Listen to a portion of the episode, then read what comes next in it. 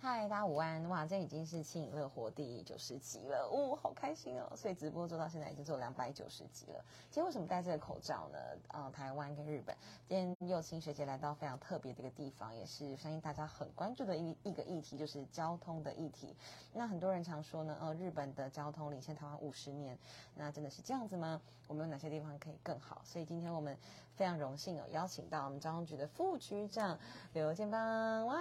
哎，各位直播的呃那观众大家好，哎，友情好，没有不会。跟局长是在我们在录这个人行环境的这个节目上面认识的，是对，然后刚好副局长也是发言人，所以就可以很愿意来聊聊这个议题，这样。对，谢谢。我想那个日本其实不止日本啦，因为我自己本身我是在英国留学的哈，那国外确实他们在步行环境上是比。呃，台湾好一些，但是台湾也不差哦。我们也一直在努力当中。那日本当然可能大家嗯最耳熟能详，就他们有所谓的标线型的人行道。因为日本呢，它也是一个比较呃传统，就是很有注重历史这样的一个维护的一个都的的国家，所以他们很多都市呢，他们的巷道都很窄啊。那巷道很窄呢，那过去它也是哎，可能早期就是也是给车走。但是后来他们也觉得说，哎，我们应该更尊重行人，所以他们就在有一些比较狭窄巷道，可能也没办法去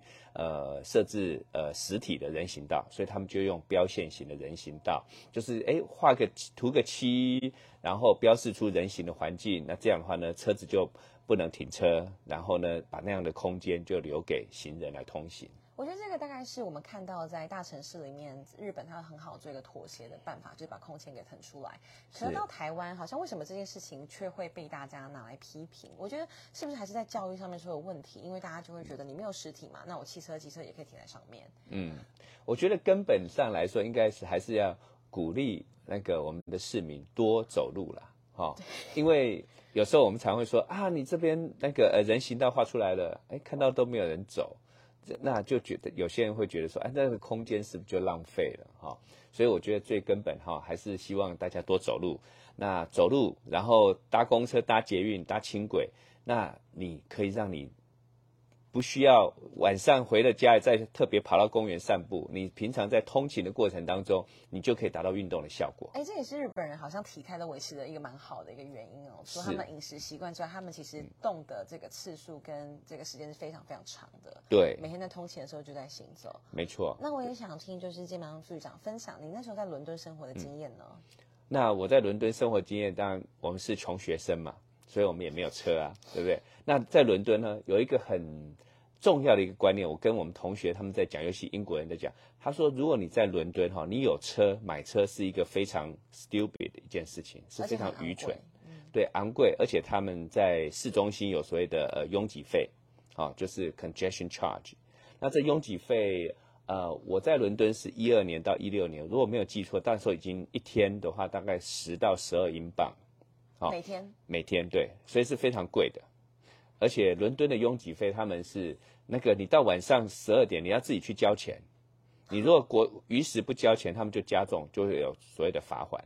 啊，所以这这些都是就在于说，他们会觉得你进来你要呃有付拥挤费是一定要做的，而且你自己自己要交钱，他也没有什么特别要通知你，就是你要去做缴费的动作。啊，那所以在市中心，当然呃。大部分的人呐，哈，因为它的公共运输的使用率已经超过五十 percent，大概有六十几 percent，所以大家都会搭地铁。我们讲 tube，哦，因为它像一个水管，它叫 tube。那也有公车，啊，那也有所谓的呃 DLR，就是他们的轻轨，哦，所以它有也是有多元的交通工具。那当然，伦敦它也有所谓的呃 public bike，后来现在是 Santander 银行在经营的所谓的公共脚踏车都有。那我们就用这些交通工具，其实很方便。其实像这些国际大都市，不外乎像是伦敦，或是我们听到新加坡或日本，其实他们在拥有车的方面是非常的，呃，就是非常贵，对，而且会让大家觉得我还宁可就是走路啊，坐大众运输这样。但是在高雄，我觉得这个选择相对困难，是因为我们好像没有一个比较完整对于呃公共运输上面的一个普及化的一个策略。对，我觉得这就是一个供给和需求之间的一个呃互相的一个哈。当然，当然了，我们。目前呢，其实不只是，我觉得不能只讲高雄哈，讲其他地方。我们再举一个例子，在爱丁堡，他们曾经也想过说，爱丁堡要不要实施拥挤费？是，好，那就去做了呃所谓的呃民调，呃不是，这叫做 referendum，啊，就是公投。嗯，那公投他们就提说，哎，你呃赞不赞成要实施拥挤费？你觉得我们是不是也要透过拥挤费呢来去改善那个呃公共运输，比如多一些的呃可能轻轨啊，其他的公共运输的服务？哦，那结果其实是蛮让很多呃交通专业人是蛮诧异的，是说公投是没有过，没有过不不同意征收拥挤费，但是呢，他们都支持说你一定要增加更多的公共运输的服务啊，就说呢民众都觉得说，哎，公共运输的服务那个哎不够完善呢，所以呢你不能哈。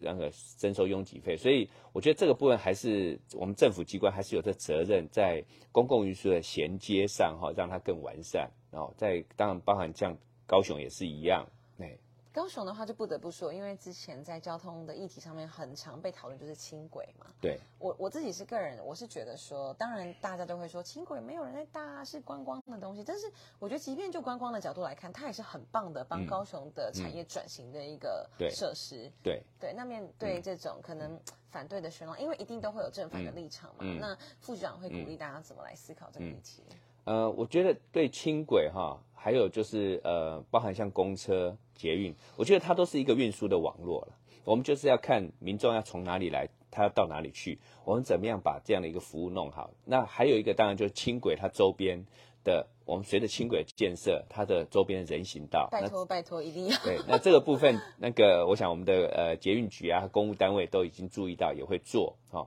所以，呃，轻轨它或许现在来看，它因为经过，比如说都是亚湾区啊，哦，那个有点点像比较观光景点呢，美术馆哈，但是还是它会以后如果成员以后在啊大顺路要到中正路这一段，其实它周边的商业活动还有那个住宅，这个发展的强度也是很强的。那怎么样跟我们的公车整个去做一个搭配，这个是我们要来去去再去做的哈。呃，然后当然还有一个民众比较关心的，现在呃呃中央在推月票嘛，哦，所以三九九，然后九九九的月票，那月票应该不单只是月票，月票如果是三九九，价格上很有吸引力啊。我目前看很多人都觉得说，哎，我那买一张都可以用。我们除了三九九的月票，你可以搭捷运啊，搭公车，搭轻轨啊，也可以搭渡轮啊。还可以使用 U Bike，三十分钟免费，然后无限次数，啊，所以，哎，怎么算都划算，啊，但是可是另外一个部分就是说，我们要真的要让民众习惯去使用这种公共运输加共享运具，不是只是用价格的诱因，另外还有就是服务面，啊，所以我们当然也在现在在推所谓的我们的公车电动化，啊，还有我们新的路网，让我们的公车服务捷运化，好。那这些都是我们后续要去做的啊！当然，我们也没有忘了说，我们呃广大这些公车驾驶就是从业人员啊，我们也要改善我们的呃从业环境，怎么样提高他们的薪资啊？这这些我们都是在我们整个呃推三九九这样月票的时候的一个配套方案。嗯非常好，因为我们在那时候录节目的时候，就是我有提到说三一大概就是一个交通上面很常去说的，嗯，从建设，然后从教育，然后工程教育执法，对。那在这个考照制度这个面向，我我相信它不会是一个交通局这边单一的一个局促的事情，嗯，这件事情要怎么好像去改进？因为我觉得从教育从考照制度。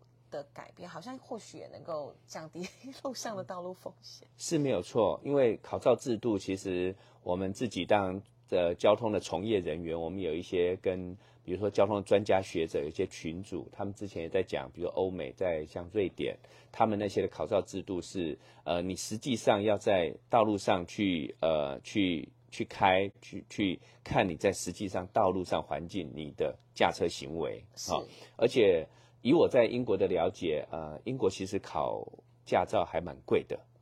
大概至少我那时候了解要一千英镑以上，好，你才能够呃从学习，然后去，然后再去考照，取得这样的一个呃驾驶的资格，好，那这些其实都是在于说我们要让我们的呃驾驶者符合资格。什么叫符合资格？是真正能够在安全的在道路上去。呃，开车或骑车，好，那当然台湾还可以再进步一点了。以我个人，呃，我两个女儿哈，现在都大学，那他们分别在去年、前年都有想要骑机车，我本来是不同意的啊，因为我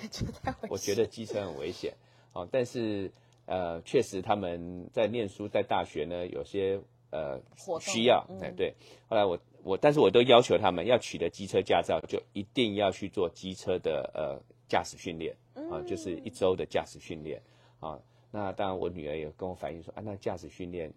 有一点点不不够扎实了，哦。所以这个部分，有像我小女儿后来考上了以后，我们实际上真的要骑摩托车出去，我觉得她，比如说要转弯，然后要比如说呃等等，有一些行为上她。不太了解，没有学习到那么确实。对对，我想这个部分我们还可以再做一些改进。哇，真的是从自身经验出发，是的，能够改进的地方。那再聊聊到就是健方副长您自己的专业好了，就是哎，你过去是从事什么样的训练，然后以至于你对这些系统是非常了解，然后还担任副局长这个职务，然后你每天工作内容大概是什么这样？哦，我的经验倒是蛮特别的啦，哈，就是哎，我最早我是交交通大学毕业啊。毕业研究所毕业以后，我就到台北市交通局工作啊，所以我在地方政府有待过，而且是高雄人所谓的天龙国，我在天龙国待过，大概有十接近十三年。嗯，好，那后来我就到交通部啊，交通部到科技顾问室去服务，就有点接触到所谓的呃我们讲的智慧交通啊，智慧交通。那在中间我也有幸有公费，然后到伦敦 UCL，就是我们伦敦大学学院哈去攻读博士。啊，那回来以后就是在做我们智慧交通这样的一个专专案。啊，那去年二月啊，然后也谢谢我们呃交通局局长他抬爱，然后我就到高雄来服务。啊，所以我从也在天龙国也接触过，也到南部接触过，所以这还有在中央，然后在念书，这是一个蛮特别的经验啦。一圈回来高雄这样子，对，像刚刚在采访前也看到，就是记者会来啊访问您关于可能当日发生的车祸的这个路况要怎么改进啊？对，这是你每天可能哦职务内容其中一个项目对吗？那假假设就是我们对副局长的想象就是哎不太知道在做什么事情，那跟我们说说看你哎你每天大概都在忙什么事？对 我那个因为一个现在一个人在高雄，我我的工作呢，第一个我早上都很早到办公室，所以呢我就是。那个校长兼撞钟，我都是第一个开门的人啊。那上了班，其实其实我们要思考一件事情，慢慢其实我们要。那个我们大家不会实际上自己去从事做业务，但是我们要思考是怎么样把我们的经验教导给同仁。好，那比如说我们在呃智慧交通的发展上，过去我在呃交通部的工作，所以我们知道说现在都是在用数据来驱动我们的服务。好，我所以我们在要让这些数据不同的交通可能有呃我们道路的交通资讯，也有公共运输的交通资讯。要怎么样让它能够融入在我们的一个智慧交通的平台里面？那就要变成要标准化。那这标准化怎么样去做要求？好，那再来的话就是说，哎，那呃，我们在设计服务的时候，应该都要以使用者为核心。好，这也是现在在交通服务上一个很重点。啊，user experience。对，user experience，就是 user centric 或这种的概念。那这时候呢，就不能本位主义去思考。啊，你说本位主义去思考，就像刚刚的案例，他说，哎，我认为这边应该不应该有车子进入，我就设了一个车辆禁止进入的一个标志。但是呢，另外一个停车管理的，他说，哎，这边好像有停车需求，就画了一个停车位，两个就互相冲突。你车子不能进来，但是前面有停车位，所以就会这样。的，逻辑很奇怪。所以，所以这个就是变成我们都要去互相要能够横向的沟通，然后要有一致性的设置的办法。然后呢，你在做这件事情要从。使用者角度去看，它是对还是不对？这个部分其实真的非常需要像您这样子，好比很清楚，然后有远见这种可以跨部门沟通的角色。因为，呃，像是知道在国外，他们会有像是街道部门的这样的街道长，因为他们知道交通运输大概是每个人好比安全上下班做任何娱乐，然后商圈的一个核心。对。可是，在台湾，我发现光是可能我们去会刊呢，我们要找来的就是有警察局、养工处、营建。署，然后还有交通局，但大家大致上都会觉得，好比弄一个人行道好了，可能会觉得说，哎，这个好像不是我们的事情，就是大家没有一个明确定义，说到底这件事情是由谁来管。对，对，呃，这个能够改变吗？或者是到底要怎么去？还是说他需要立一个专案就好？嗯我们现在就是要否人行环境，我们就做一个人行道专案。对，其实我觉得人行道或者是像我们在讲的公共运输，都都大家要去思考一件事情。我刚刚讲的要使用者为核心，可是每一个我们自己公务人员，我们要去思考说，我们也是使用者。啊，所以我们或许我们现在高雄很多市民，大家是习惯骑摩托车、习惯开车，但是大家去想，当你七十岁，当你七十五岁，啊，我们现在遇到那么多老人的，会变成交通安全上的风险，就在于说他还在骑车，其实还不已经不适当了。所以我们自己身为公务人员，我们要去思考，我们会到那个年纪，我们到那个年纪的时候，我们应该也是要用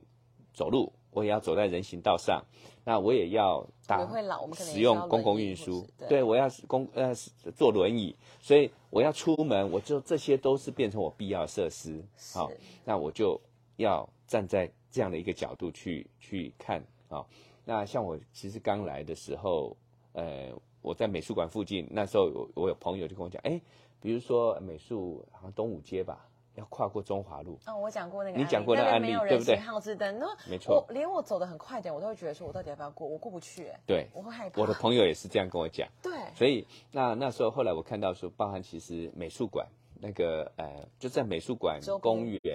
旁边也不一定一定有行人的那个呃号志，因为我们好像不重视这件事情，对所以它的设备并并并没有那么的普及。对。但是这个部分也要说，我们现在已经开始重视了哈、所以在美术馆那边有设了那个行人号志哈、好那它设要怎么设呢？呃，因为高雄其实过去他们也重视所谓的天际线啊，都市景观，所以当我要设号志，我要接电，我要我要通讯，我这边要挖马路，那成本很高，而你要录屏，那成本很高，所以我们现在在美术馆那边的行人的专用号志呢，我们是用用无线通讯。很棒哎，对怎么做？就是我们会有无线通讯的发射器，就就是说那个行人的描述，我就直接用无线通讯传到那个呃，比如说对接的那个呃行人的灯呃灯杆上，然后他就知道，他就可以显示。这样的话，我就可以省去那种道路挖掘这样的一个成本哈、那设置上也会比较快哈、这个非常好。对，那这样的技术成验证上是成熟的，所以我们会再去做推广。那另外还有一个对行人会比较能够保障，就是说我们现在也在推，就是说行人的那个时相呢早开对，哦。那行人大概早开五秒，那行人先走出去，你车辆要右转的时候，你就看，哎，有行人在那边，你就会比较容易会先停等。那这些的话，大概都是也是我们在交通工程上对于行人做的一些维护。所以这个计划或是这个开始要做的事情，好比会是在四五六月的时候去执行嘛？就是嗯我们想到这个办法，然后跟执行中间的落差会是什么？哦，中间的落差，像刚刚讲的，用无线通讯，像 LoRa 这种的，我们一定都会选选一个地点，然后去做测试。好、是那测试完成以后，呃，大概大概稳定性的测试，大概三五个月，哈、它稳定了以后，我们就会把这样的一个技术变成一个标准，然后再就可以扩散。好、那另外一个是行人，像行人早开的这十项的话，那那牵涉到其实要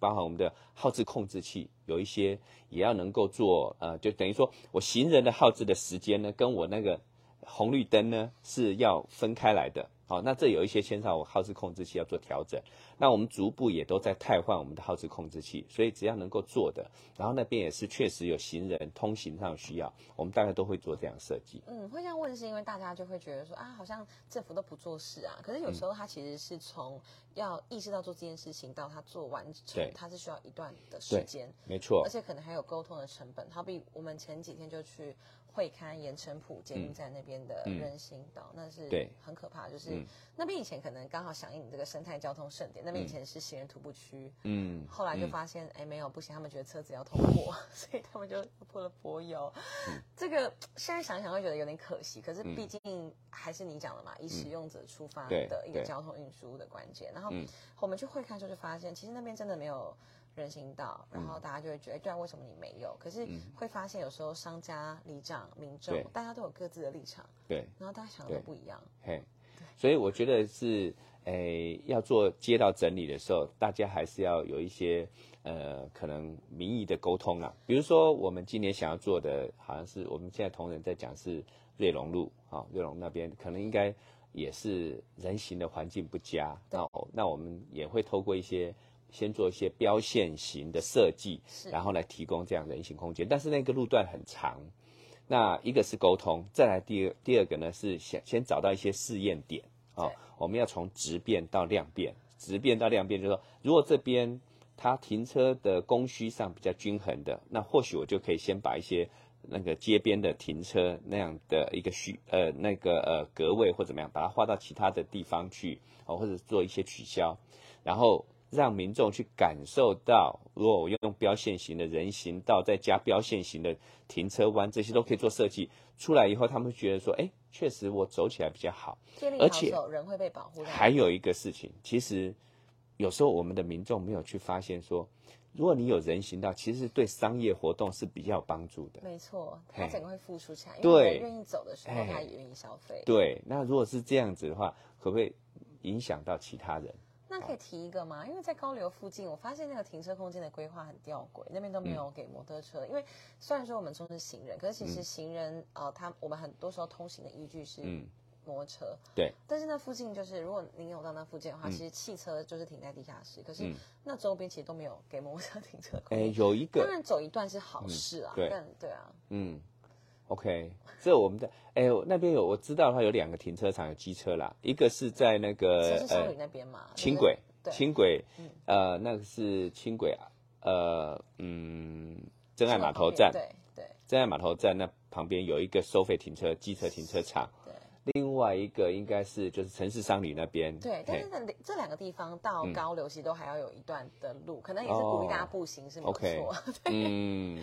嗯，很多时候就会有设计出发跟使用者出发，然后跟实际上运作的一个落差。嗯。不过那边那个爱河湾，那是我最喜欢散步的地方。我也是啊，很常去那边跑步。没有，刚好最近跟朋友聊到，他们会觉得说，好像很多时候都是以汽车为本位，然后就会造成摩托车、汽车好比重机，然后行人各方面使用族群的冲突。可其实大家在想的，其实都还是安全的这件事情。是拉到这个主轴上，他就会发现，很多时候这些冲突也都是可以去。好好的去沟通的，对，没错。其实我们还是要多观察啦，哈。就像呃，今天早上我们也跟同仁在看，比如说，哎，我们的呃凤仁路和